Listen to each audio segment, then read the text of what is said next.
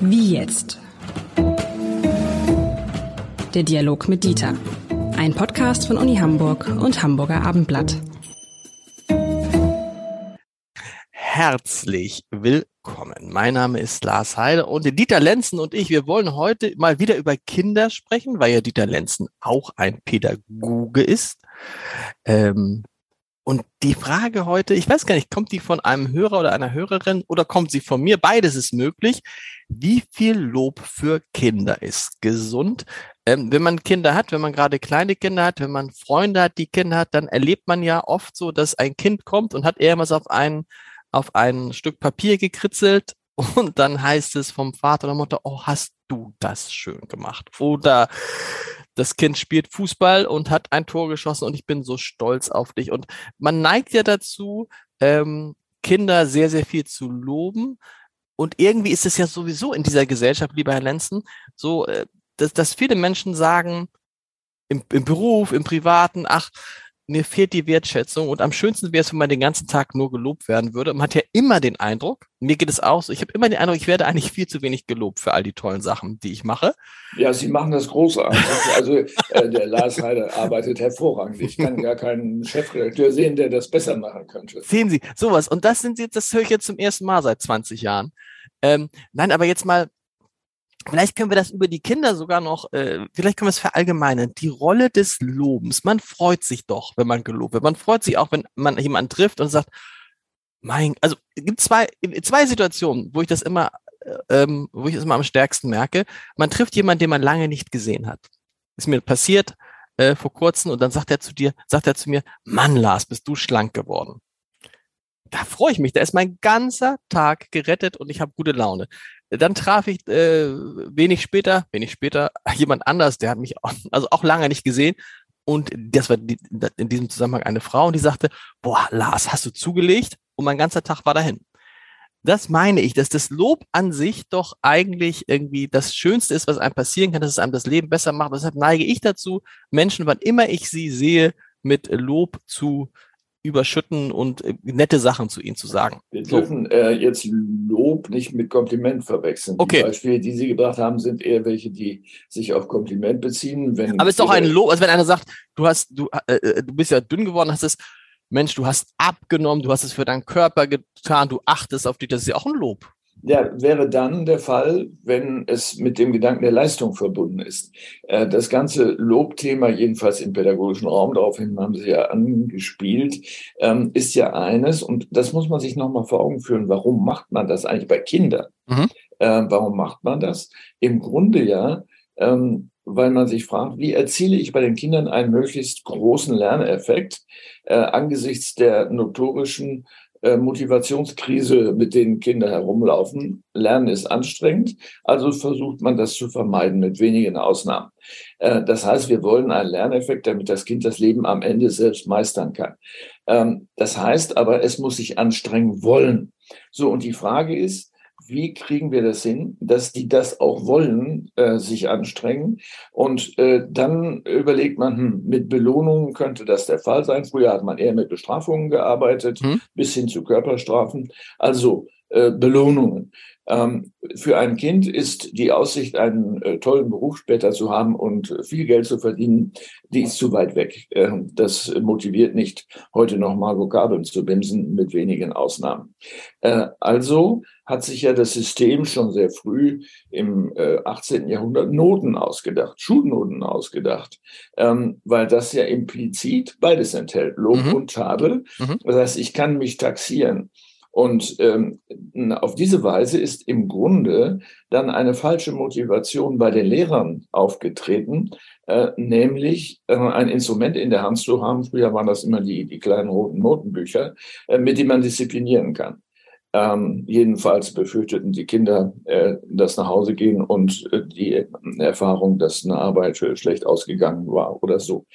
Damit, mit dieser Praxis, haben die 70er Jahre des vorigen Jahrhunderts gebrochen im Rahmen der Studentenbewegung kam sehr schnell der Gedanke auf zu sagen, was bilden sich die Erwachsenen eigentlich ein, mich bewerten zu dürfen? Mhm. Das gilt auch für Ihre Gesprächspartner. Sie können auch sagen, was bildest du dir ein, mich zu loben, dass ich schlank oder das Gegenteil davon bin? Ähm, das ist überhaupt nicht deine Rolle. So, der Lehrer wird dafür bezahlt, ist ein Staatsbeamter und so weiter. Trotzdem, äh, wenn das Loben sozusagen zu einer Aufgabe wird, dann gibt es plötzlich ein Gefälle, ein Herrschaftsgefälle. Ich kann das Kind loben, das Kind kann aber nicht mich loben. Es ist folgenlos. Es motiviert mich ja vielleicht dann nicht unbedingt irgendwas zu machen, noch mehr Fernsehen zuzulassen oder so etwas. Also an der Stelle muss man ansetzen. Und ich erinnere mich noch gut, in den 70er Jahren konnte man einen Autoaufkleber kaufen, den man hinten ins äh, Fenster geklebt hat. Da stand drauf, haben Sie Ihr Kind heute schon gelobt? Stimmt. Gibt's immer äh, noch den Aufkleber? Äh, ja, das ist natürlich unglaublicher Mist, äh, so etwas zu machen, weil es damit rein funktionalistisch wird. Es kommt ja gar nicht aus der Person, wenn ich das Kind lobe, sondern da, oh mein Gott, das habe ich heute vergessen. Dann muss ich gleich, wenn ich nach Hause komme, lobe ich sofort. Genau. Ähm, und damit wird das Verhältnis zwischen dem Kind und dem Erwachsenen funktionalistisch, aber eben nicht mehr aus der Person heraus äh, begründet. Das ist auch wirklich mich überrascht, äh, dass das Kind das geschafft hat, was ich gar nicht vermutet Also, dass man, so also man lobt dann, obwohl es gar keinen Anlass gibt. Man sucht sich einen Anlass, um zu loben, und damit ist dieses Lob irgendwie äh, äh damit ist dieses Lob verlogen. Es ist verlogen, es ist verdorben und es verdirbt auch die Beziehung, äh, mhm. denn so viel können Sie gar nicht loben. Äh, und wenn es äh, ein, ein, eine Inflation von Lob gibt, dann ist das wie bei der Inflation mit Geld auch. Das Geld ist nichts mehr wert äh, und das Lob ist dann auch nichts mehr wert. Aber das ist, das ist, das ist ein interessanter Punkt. Das ist ja das, was, da sind wir beim Kern, ja, ne? Es gibt ja auch Leute, gerade so im Zusammenhang, ähm, mit Kindern, aber auch in anderen Zusammenhängen, beruflichen Zusammenhängen, die sagen, man kann gar nicht genug loben. Man wird immer viel zu oft kritisiert und es gibt viel zu wenig Lob, diese berühmte Wertschätzung. Sie sagen doch, man muss aufpassen, Lob muss eher rar, also weniger loben, dann ist das Lob mehr wert. Ich würde es ein bisschen anders sagen, ich würde sagen, es muss sachorientiert sein, in dem Sinne, dass wenn ich eine äh, Leistung oder eine Handlung ähm, mit einer positiven Bewertung versehen, dann muss sie auch wirklich nennenswert sein. Mhm. Äh, von mir aus gemessen an den Möglichkeiten der Person, wobei da kommt man schon an eine Grenze, weil es geht ja um das Nennenswerte an sich, nicht relativ zu meinem Leistungsvermögen. Also ich sondern relativ zu, also relativ, also im Vergleich zu dem, was andere können. Was andere können und was in der Gesellschaft erwartet wird. Mhm. Die Gesellschaft hat die Erwartungen an die Leistungsfähigkeit seiner äh, ihrer Bürger.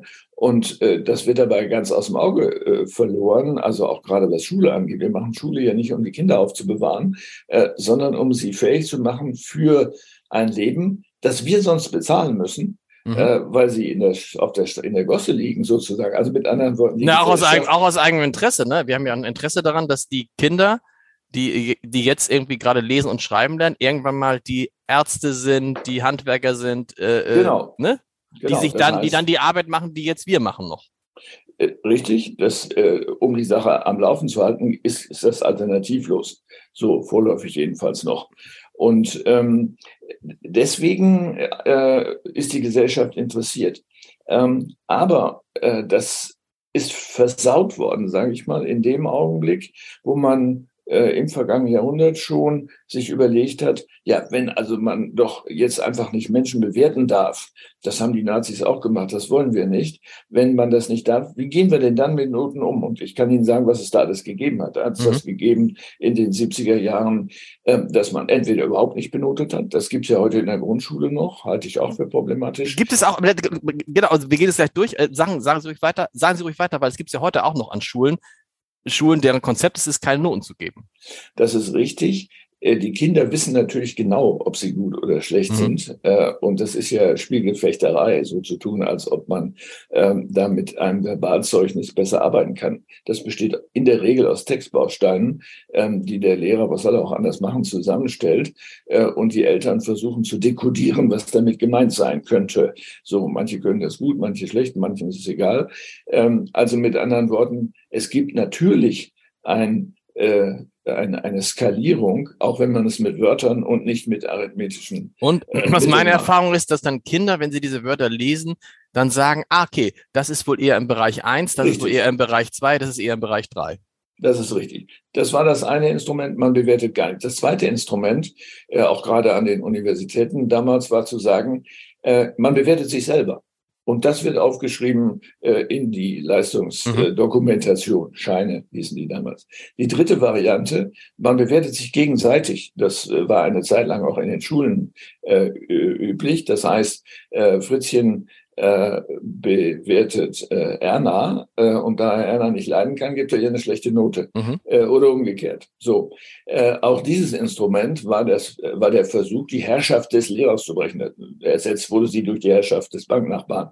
Ähm, das heißt, bewerten ist immer ein Herrschaftsverhältnis. Das geht gar nicht anders, weil ich mehr weiß als der Bewertete und sage, ich bin berechtigt zu sagen, dass das, was du gemacht hast, gut oder schlecht ist oder besser sein könnte. Okay, und so weil, und weil Loben auch immer etwas ist von oben nach unten, von alt zu jung?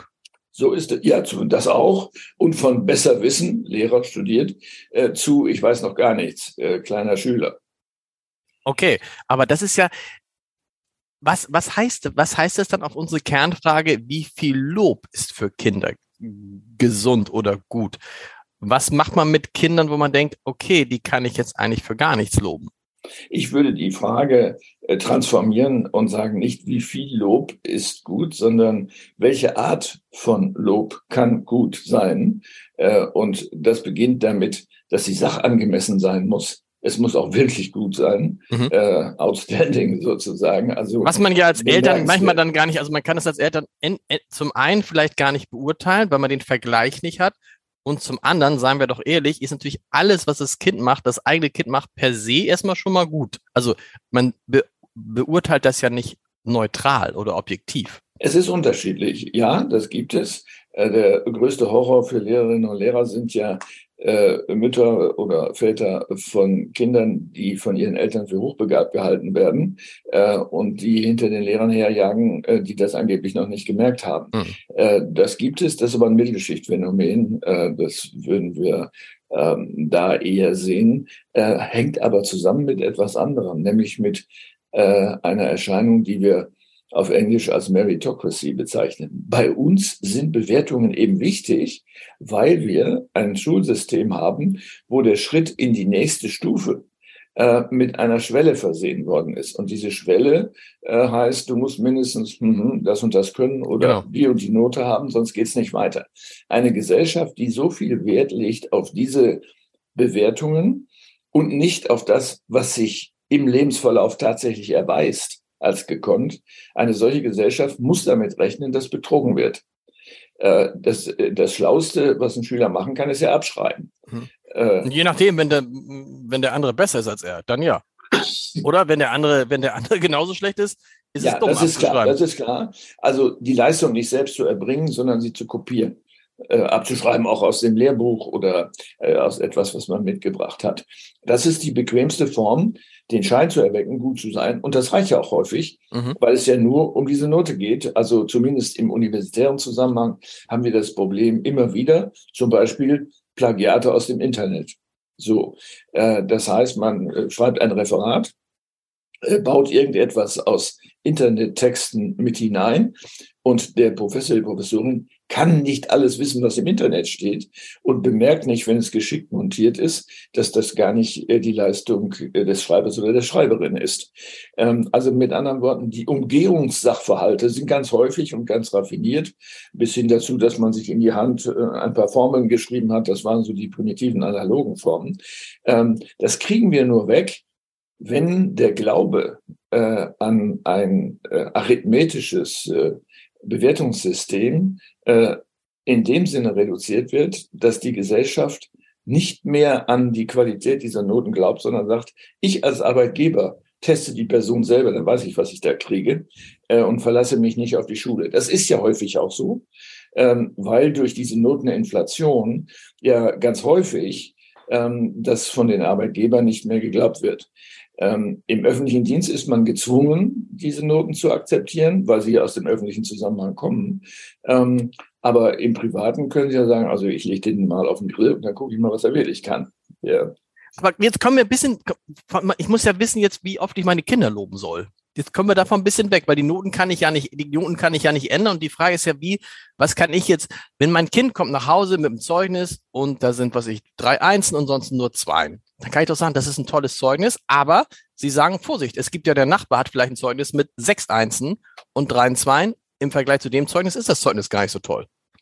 Ja, also das ist natürlich toll. Äh, so ein äh, Zeugnis kommt ein bisschen darauf an, äh, welche Schule das ist und in welchem Lebensalter diese Noten vergeben werden. Ähm, aber sie umfassen ja mit dem Wort Lob jetzt nicht nur Schulnoten, sondern das Verhalten als solches.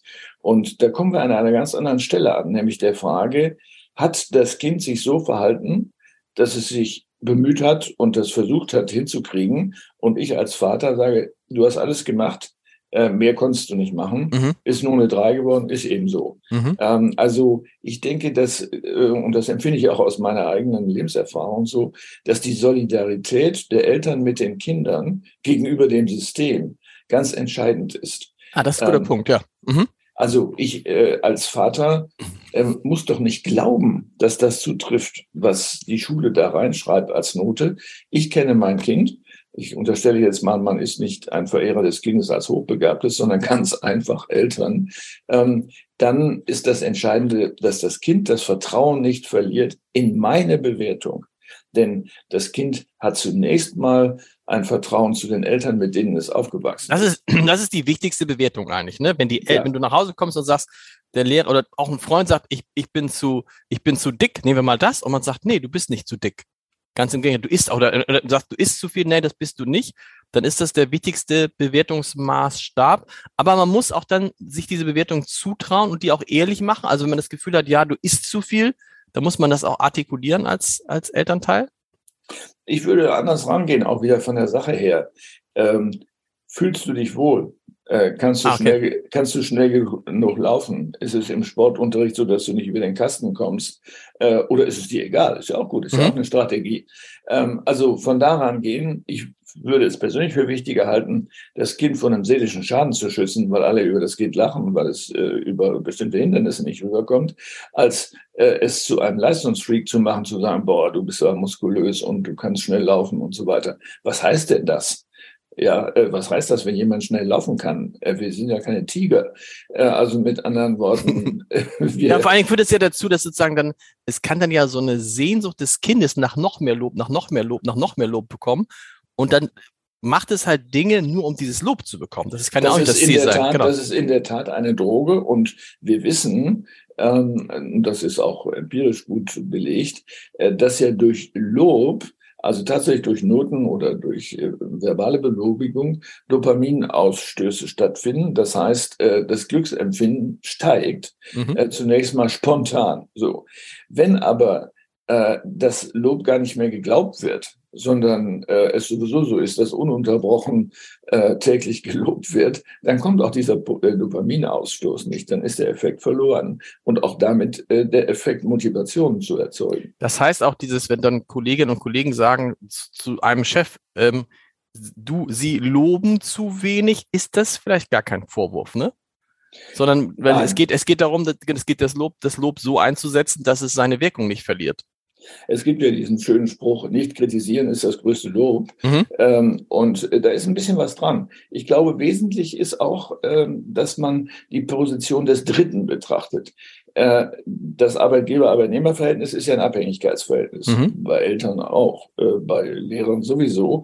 Also ähm, der neutrale Dritte, die neutrale Dritte, die etwas beurteilen kann, ist für den Bewerteten eigentlich immer das Beste. Deswegen sind Tests ja so interessant, äh, weil da kann man nicht sagen, ah, das hat er jetzt nur gesagt, weil er gerne lobt oder so. Ähm, und ein zweites äh, Element, was man als Lernen am Erfolg bezeichnet in der Psychologie. Ähm, das heißt, wir machen all diese Dinge ja, um Erfolge bei Problemlösungen zu haben, beim Beruf und so weiter. Das heißt, Eltern, die es schaffen, mit den Kindern etwas gemeinsam entweder zu entdecken, zu bauen, zu basteln, äh, zu lösen, im Garten, äh, im Hause zu reinigen, das ist ja alles mit Erfolgsmöglichkeiten verbunden.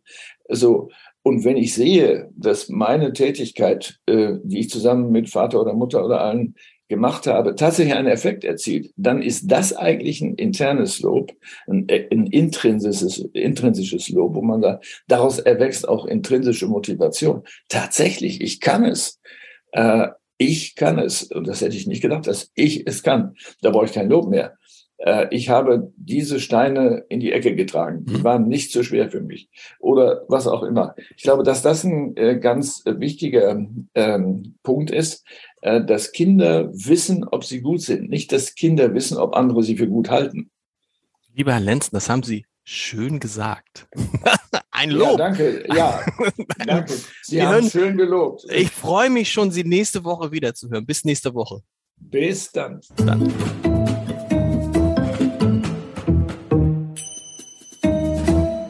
Weitere Podcasts vom Hamburger Abendblatt finden Sie auf abendblatt.de slash podcast.